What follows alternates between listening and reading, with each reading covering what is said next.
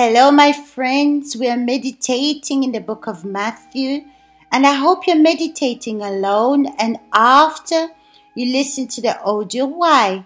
Because you need to think, you need to meditate in the words. If you're really interested, you take this time out and meditate. Don't just wait for us to come and give you the words. It's important you meditate and hear the word of God. Okay, so let's continue with our meditation in the book of Matthew, chapter 11, from verse 27. All things have been committed to me by my Father. No one knows the Son except the Father, and no one knows the Father except the Son, and those to whom the Son chooses to reveal him. The first phrase that Jesus says here that all the things have been committed to him by his Father.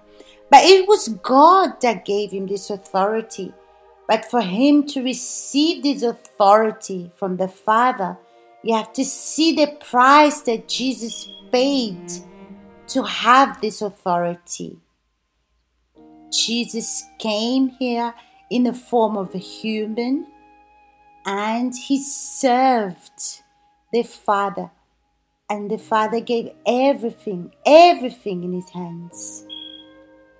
Because Jesus made himself known. Jesus came to do the will of God.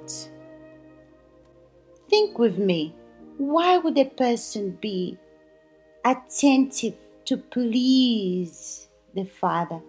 To listen to the Father, to be thirsty to learn with the Father. Because, my friends, he appreciated, he admired, he wants to follow the same ways of the Father. So you see this in the Father, this pleasure to give everything to Jesus because Jesus was not doing things against or he was doing anything for his own interests. No, because it says like this No one knows the Son except the Father. That means for the Father to know the Son because the two, they were one, the two lived together.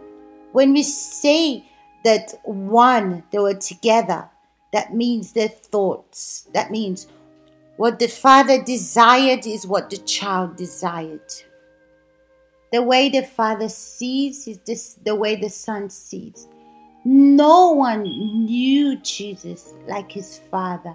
So there was this relationship between them.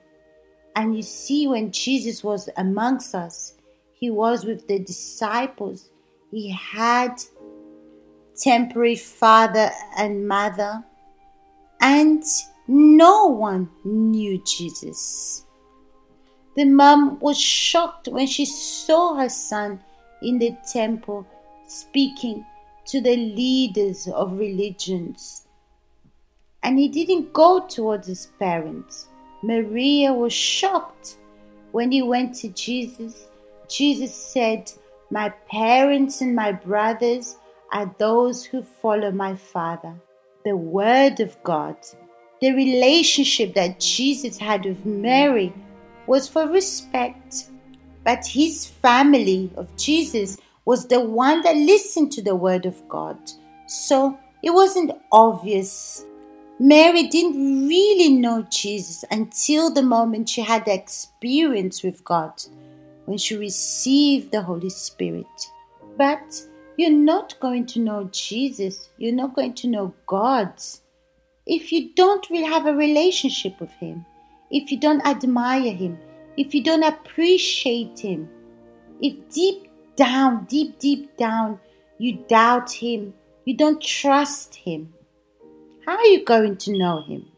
How are you going to appreciate Him? How are you going to speak to Him? How are you going to listen to Him? Like it says, no one knows the Son like the Father, and no one knows the Father like the Son. And to know, my friend, is to have a relationship, is to be attentive. Always listen. Always do as it says. Only the Son knows the Father because they have the same thought. Those to whom the Son chooses reveals him. But who does he want to reveal to?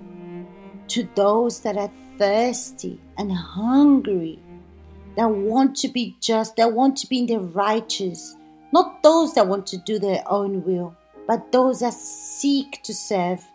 Look to serve, even if you have the wrong ideas, but because you want to learn, you want to hear, you want to learn how to be. So, the Father, Jesus Christ, will reveal to those that are thirsty. Look at the importance of following Jesus and making time for Him.